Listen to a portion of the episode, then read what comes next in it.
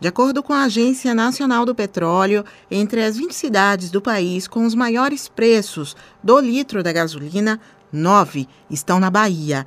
Na região sudoeste, além de Vitória da Conquista, aparecem os municípios de Caetité, Poções, Brumado e Livramento de Nossa Senhora. Segundo o economista Gustavo Pessotti, a política de preços adotada pela Petrobras, em que o valor dos combustíveis está atrelado ao mercado internacional e à privatização da refinaria Landulfo Alves em São Francisco do Conde, podem explicar os preços tão elevados. O problema atual né, que recai sobre os brasileiros é a política adotada pela Petrobras, uma política que escolhe não refinar o petróleo doméstico, mas comprar, né, a, a importar produto de fora, trazendo uma taxa de câmbio desvalorizada e ao preço de barril internacional, que né, tem oscilado aí, mas tem, tem dado né, algum, algum tipo de crescimento. Então, assim, de forma objetiva, CMS não é um vilão.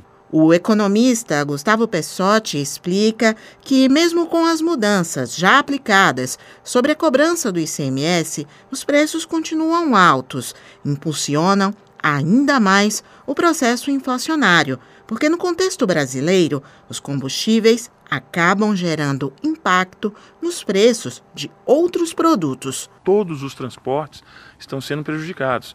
Né? Quem está fazendo em casa, por exemplo, consulta para uma viagem de férias e vai pegar o preço das passagens aéreas, toma um susto.